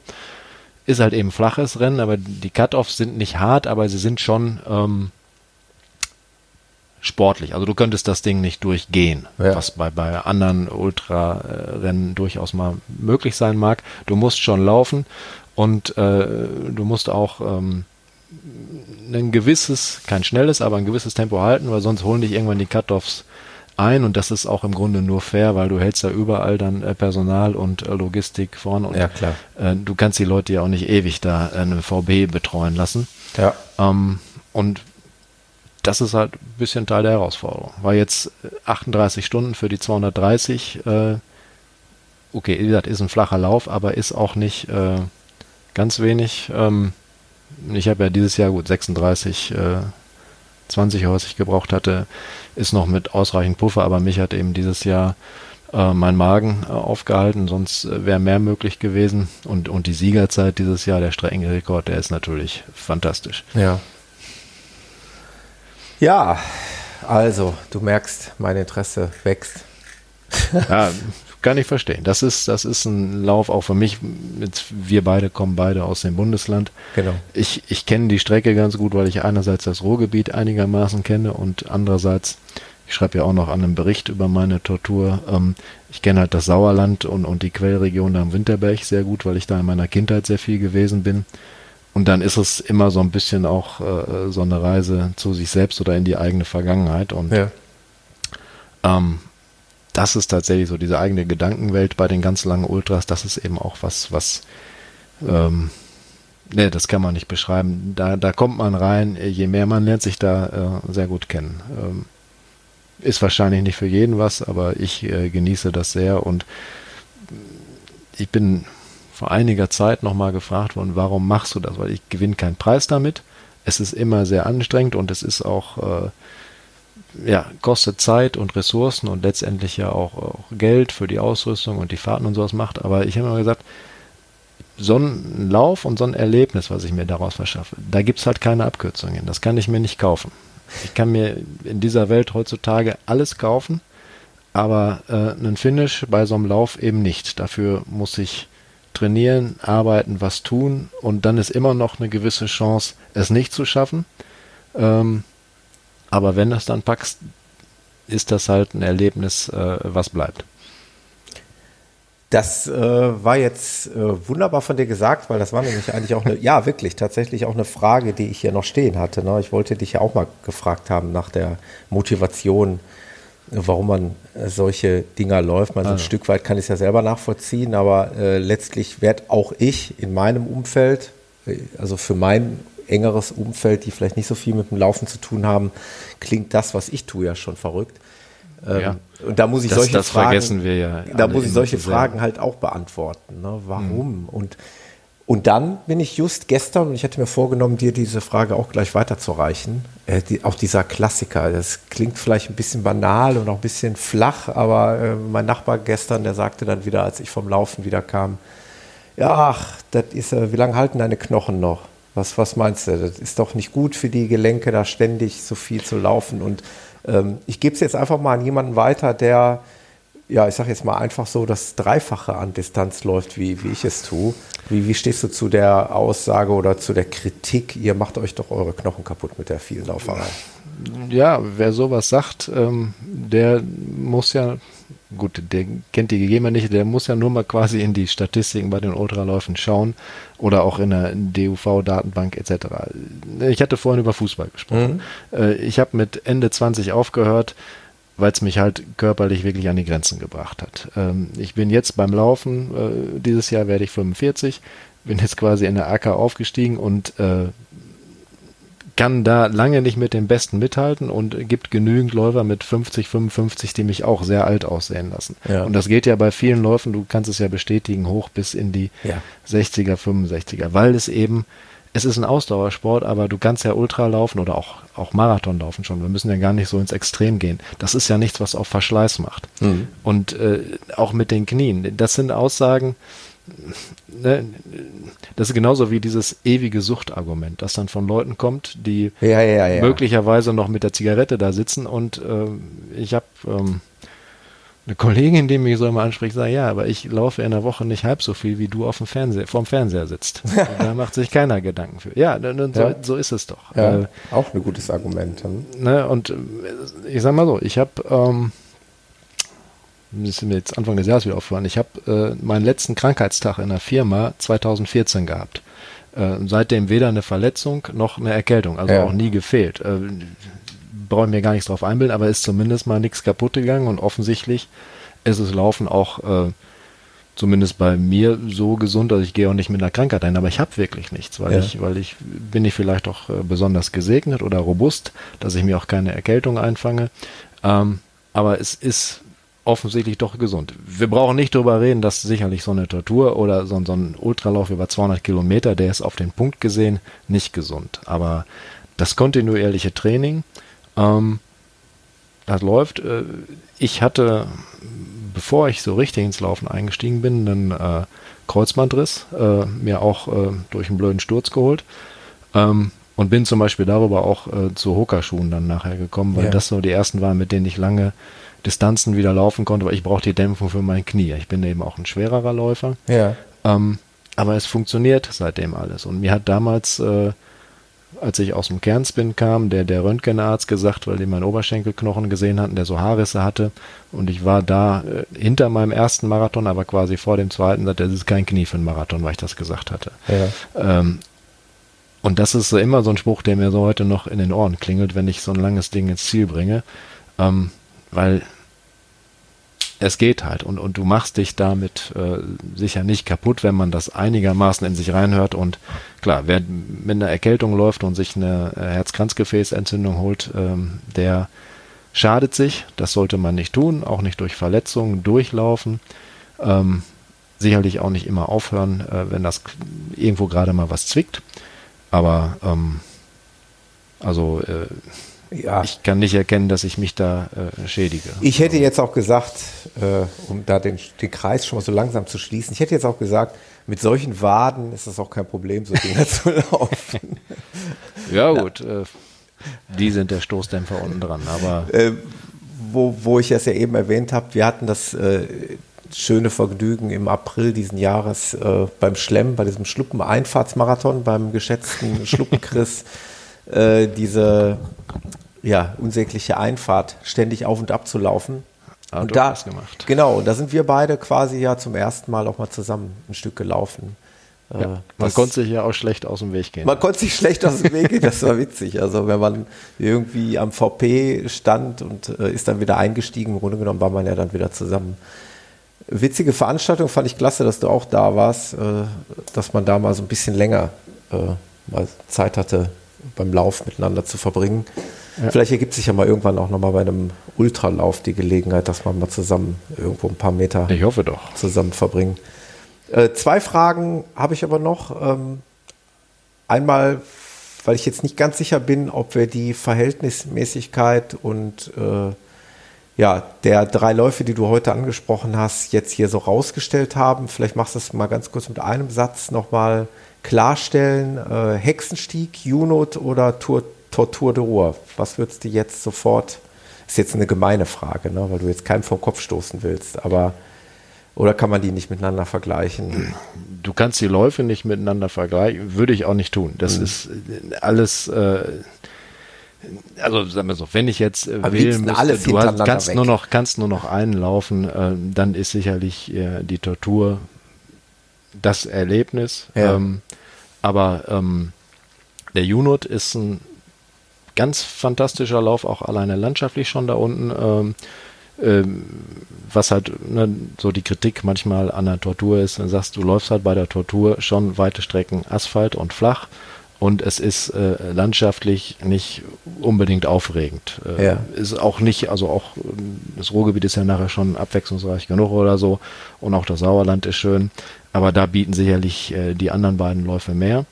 Ähm, beim, beim UNOT ist auch ähm, der äh, Gerhard Börner, der Veranstalter vom UNOT, hat ja auch an jedem seiner VPs äh, entweder einen Sportverein oder ich glaube an drei Stellen ist man äh, in einem Feuerwehrhaus und da wird man ja abends nach äh, knapp 80 Kilometern ähm, um neun dann in Matting von, äh, von Feuerwehrleuten in so einem Boot über die Donau äh, gebracht. Ja. Ähm, es sind so äh, Besonderheiten da, nun weil da auch die, die Verpflegungsteams äh, richtig mit dabei sind und so ein, ein ganzer Verein einen da umsorgt.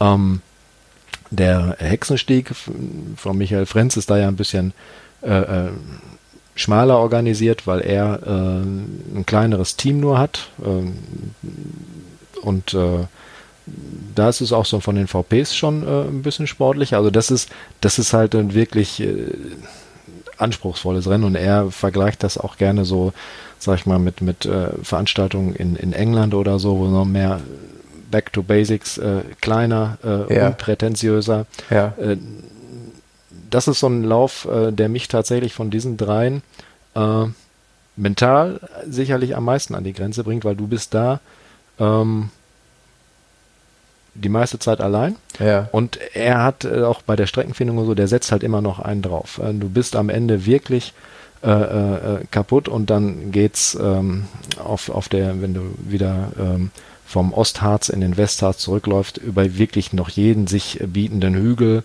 und äh, durch jedes unwegsame Gelände. Also der ist auch zu weiten Teilen äh, kaum laufbar vom ja. Gelände her. Und äh, ist auch jedes Jahr leicht verändert. Also ich habe in allen drei Teilnahmen immer eine doch in weiten Teilen abweichende Strecke gehabt. Ähm, dieses Jahr auch aufgrund äh, der, der Stürme im Frühjahr, die da was äh, notwendig gemacht haben. Und dann hat er jetzt schon seit letztem Jahr dabei die letzten äh, 15, 18 Kilometer auf einem, der heißt schon der nasse Weg, ist so ein alter ähm, äh, äh ja, Wirtschaftsweg äh, auf so einem Hochmoor und du springst nur von Stein zu Stein, hast nasse Füße, musst danach durch einen stockdunklen Wald äh, bei Nacht, ähm, wo dir auch die Äste dauernd im Gesicht hängen. Also das ist schon wirklich ein, ein, ein toughes Ding. Ja. Ähm, und der bringt äh, so läuferisch äh, mich dann doch sehr an die Grenzen. Mhm. Es ist aber es sind die Unterschiede, das ist eigentlich das Schöne bei den langen Dingern. Du hast, es ist immer, äh, immer was, was Unterschiedliches. Mhm. Und äh, das macht es auch aus. Und das ist ja auch, was mich so für die Zeit motiviert, weil ne, jetzt, das sind die Läufe in Deutschland. Ich bin auch schon äh, in Belgien mal gelaufen, ähm, was, was auch anspruchsvoll war, den Bello Gallico in der Gegend äh, von, von Löwen. Ähm, und ne, es gibt so viele tolle Läufe in ganz Europa, äh, auf jeder größeren Insel. Äh, jetzt äh, hier die Kanaren oder so, die ganzen Läufe, oder jetzt glaube ich gerade Teneriffa Blue Trail war, ja. fantastischer Lauf Transgran Canaria. Oder natürlich in den weiter entfernten Ländern oder in Südeuropa sowieso. Und das sind so die Ziele. Ähm, oder auch in, im Osteuropa, in Polen gibt es tolle Läufe. Äh, das sind so die Sachen, die bei mir noch auf der Agenda stehen, ja. weil das wird halt nie äh, langweilig. Und eigentlich ist immer so, dass man ja, äh, dass es mehr an Zeit fehlt und gut, ich kann halt auch nicht äh, körperlich wie auch finanziell nicht äh, das aufbringen, jetzt ja, ja, jeden klar. Monat zusammen Lauf zu fahren. Aber dafür habe ich eben auch noch, wenn ich gesund bleibe, toi toi toi, ein paar Jahre Zeit und ähm, da gibt es so viele schöne Ziele, das macht es eigentlich interessant. Ja. Wo du es gerade gesagt hast, ähm, sag mal kurz, ganz kurz was zur Aussicht. Was äh, liegt in der, äh, näheren, äh, in der näheren Zukunft an? näheren Zukunft fest gebucht. Ähm, bei mir ist ähm, dieses Jahr nochmal ähm, die 100 Meilen, der Mauerweglauf in Berlin. Ja. Da war ich die letzten beiden Jahre schon. Mhm. Ähm, das ist halt ja, der ist ja immer äh, Mitte August äh, an dem Wochenende, was am nächsten an, ich glaube, am 13. August oder 11. August, ich weiß mir jedenfalls, dem Tag äh, liegt, an dem äh, 1961 äh, die, äh, Mauer, der Mauerbau begonnen wurde. Ja. Und da wird ja dann quasi der, soweit es möglich ist, der Mauerweg, also der Verlauf der Mauer um West-Berlin äh, gefolgt. Und mhm. da kommt ja genau ein 100 Meiler bei raus. Ähm, super organisierter Lauf, ähm, gibt alle drei bis fünf Kilometer, glaube ich, in VP, was man im Grunde auch fast nichts mitnehmen muss, ist sehr gut ausgeschildert, ist flach, ist halt auch ein recht schneller Lauf. Mhm. Ähm, also, ne, weil man ähm, ja nicht viel braucht, keine Höhenmeter dabei hat, gut verpflegt wird. Ähm, Super Spirit auch äh, steht halt immer, das ist das Besondere ja, jedes Jahr im Zeichen eines äh, der äh, Maueropfer, also der ähm, beim versuchten Grenzübertritt äh, erschossenen ja. Äh, früheren DDR-Bürger. Ähm, Schirmherr der Veranstaltung ist auch der äh, Rainer Eppelmann, der DDR-Bürgerrechtler, ähm, der dann auch nachher persönlich äh, bei der Abschlussveranstaltung äh, Medaillen und Urkunden übergibt. Das ist also ein ganz besonderer Spirit irgendwie und äh, das Rennen ist ja in den letzten Jahren äh, so ein bisschen explodiert. Ich weiß auch 2016 hatte ich mich angemeldet. Äh, das fängt immer, die Anmeldung beginnt immer im November, am, am rund um den Jahrestag des Mauerfalls eben. Und äh, vor Jahren konnte ich mich da im Januar noch locker anmelden. Ja. Letztes Jahr war es nach Tagen ausverkauft, dieses Jahr war es nach acht Stunden ausverkauft, weil jetzt auch so äh, europäische Läufer viel aufmerksamer darauf werden. Oder letztes Jahr waren schon 15 Japaner dabei und, und solche Geschichten. Und äh, das ist halt auch, Berlin ist sowieso eine tolle Stadt. Naja, klar. Kennst du vom das Marathon. Das zieht natürlich, klar. Ja.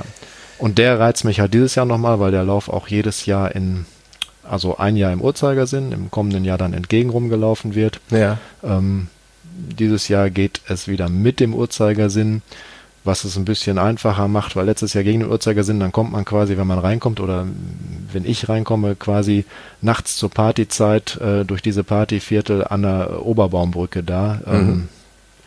Und O2 Arena oder Mercedes Arena, wie sie heißt, an der Ecke. Und das war dieses Jahr echt schwierig, da äh, nachts durchzulaufen, während das Partyvolk da um Mitternacht auf der Straße ist. Ja. Ich war mit der dritten Frau äh, nachher da unterwegs, eine kleine Japanerin, die sich sehr froh war, dass sie da mir hinterherlaufen konnte, weil äh, sie hat sich gefürchtet, auch, förmlich. Ja, also dann laufen dann auch äh, betrunken rum. Ja. Jetzt kommst du da hin. Ich bin ja am Anfang schon zwei, dreimal angemacht worden, weil ich meine Stirnlampe noch auf hatte. Ja. Und äh, dann ist da an der Eastside Gallery noch ein VP.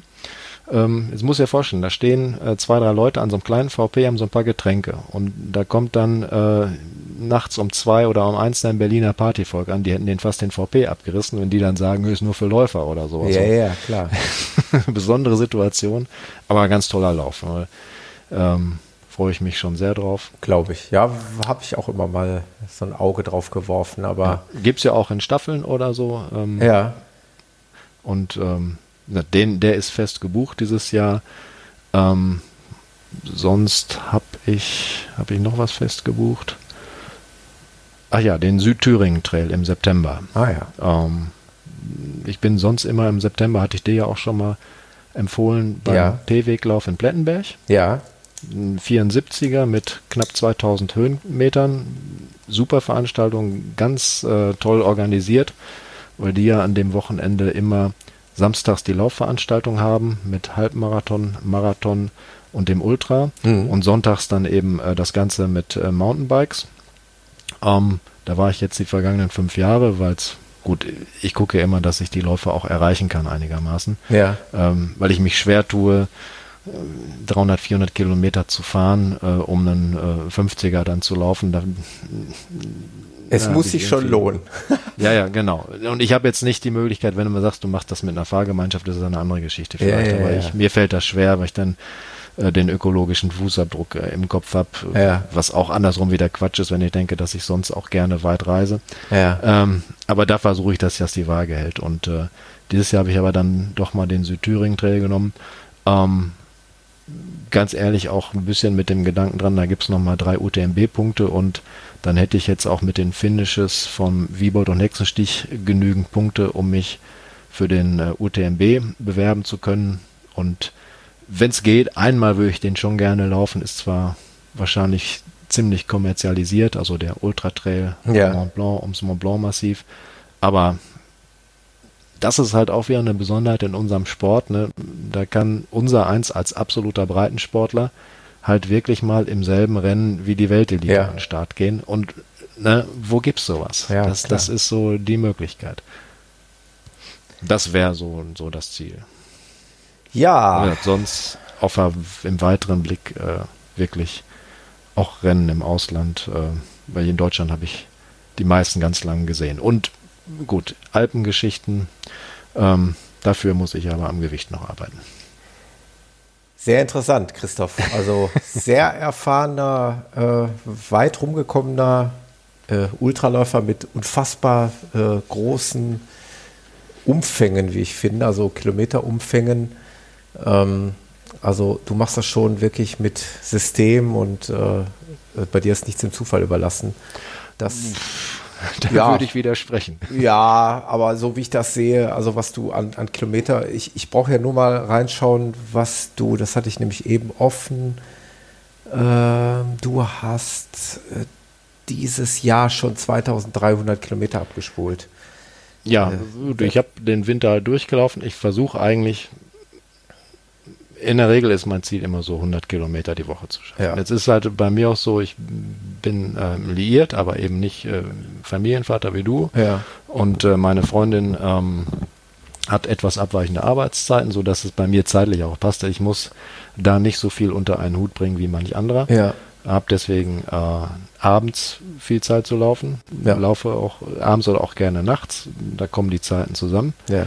Ähm, und äh, aber ich trainiere halt nicht, nicht strukturiert, sondern wirklich auf Umfang und das sagte ich das gerade mit dem Gewicht, weil ich, ne, ich müsste ein bisschen fokussierter und, und auch mal Tempotraining oder so würde bei mir vieles holen. Ja. Das habe ich eigentlich noch vor, aber ähm, bei mir sind es wirklich die Umfänge und ich sitze halt den ganzen Tag bei der Arbeit viel. Du Ja. hast, ich weiß ja, du sitzt viel im Auto auch. Genau. Und Du weißt ja selber, warum man läuft. Ne? Ja, Weil ja. Das ist der Ausgleich. Natürlich. Ich würde das nicht machen, wenn ich äh, Handwerker, Ja. Dachdecker, Maurer, sonst was wäre. Ne? Ja. Dann, äh, und aber ich sitze viel am Computer, ich telefoniere viel und ich kriege dabei abends den Kopf frei und wie gesagt, dann ist es im Grunde weniger Zeit fürs, weit weniger Zeit, als, als andere vom Fernseher verbringen. Ja, das ist ein, das ist ein gutes Schlusswort. Das nehme ich nochmal mit als äh, Argument, äh, wenn mir wieder mal einer das Laufen sozusagen in Frage stellen möchte. Ich möchte gar nicht mehr sagen, madig machen möchte, aber in Frage stellen. Das kommt ja immer ganz gerne von Leuten, die es eben selber nicht praktizieren, die vielleicht auch ein Stück weit neidisch sind, wer weiß. Ja, Ähm, also es ist ja, muss ja jeder für sich selber Nein, finden. eben. Ich werde da auch niemanden zu zwingen, dass das Also es, es gibt ja auch wirklich Läufe, Leute, auch die es versuchen, die aber dann an der Langweiligkeit eingehen und Ja. für Mannschaftssport gemacht sind oder so. Genau. Ähm, Man halt kann es nicht verallgemeinern. Verallgemeinern, genau. Ja, Christoph, äh, du bist ja äh, glücklicherweise und dankbarerweise ein, ein Hörer dieses Podcasts und du wirst wissen, dass so anderthalb Stunden, die wir jetzt gerade schon überschreiten, schon echt äh, in, an der oberen Grenze der Episodenlänge kratzen. Von daher möchte ich jetzt unsere Zuhörer nicht weiter überstrapazieren, obwohl ich äh, gerade, während du dann erzählt hast, im Hintergrund immer so überlegt habe, habe ich denn jetzt irgendwas Wichtiges vergessen oder habe ich irgendwas unterschlagen? Aber ich sage in solchen Fällen immer ganz gerne, es muss ja nicht das letzte Mal gewesen sein. Ähm, ich kann mir durchaus vorstellen, dass wir uns nochmal hier unterhalten über weitere Läufe, über andere Themen. Äh, das ist ja auf jeden Fall, äh, das Angebot steht. Und von daher würde ich sagen, wollen wir das Ding einfach mal beenden. Ähm, Klar. ja, ich hoffe, dass wir uns bald mal wiedersehen. Irgendwo bei einer schönen Laufveranstaltung. Soweit sind wir ja nicht auseinander. Äh, einzig die Laufveranstaltungen, an, die, an denen wir teilnehmen, die differieren gerade so ein bisschen. Ich Ja, nehme also morgen das- an einem 5 Kilometer Firmenlauf teil. Ja, aber, aber du, hätte, hätte ich auch kein Problem Ja. mit. Also das ist, äh, auch manche Leute kommen dann, ah, das äh, läufst du ja gar nicht. Also erstmal, jeder, der läuft, läuft. Genau. Das ist toll. Äh, und und äh, jeder Lauf. Und man kann doch auch einen kurzen Lauf äh, äh, zum Spaß machen. Ähm, alles super. Alles Absolut. gut. Gutes Schlusswort, finde ich. Sehr gut, Christoph. Danke dir. Äh, ich wünsche dir noch danke einen dir. schönen Abend und äh, ja, genieß deine Läufe weiterhin und bleib gesund. Und dann Das hören wir ist uns bald. Wichtigste. Super. Ja. Genau. Danke dir, Christoph, danke auch. Dann- Bis dann. Tschüss. Ciao.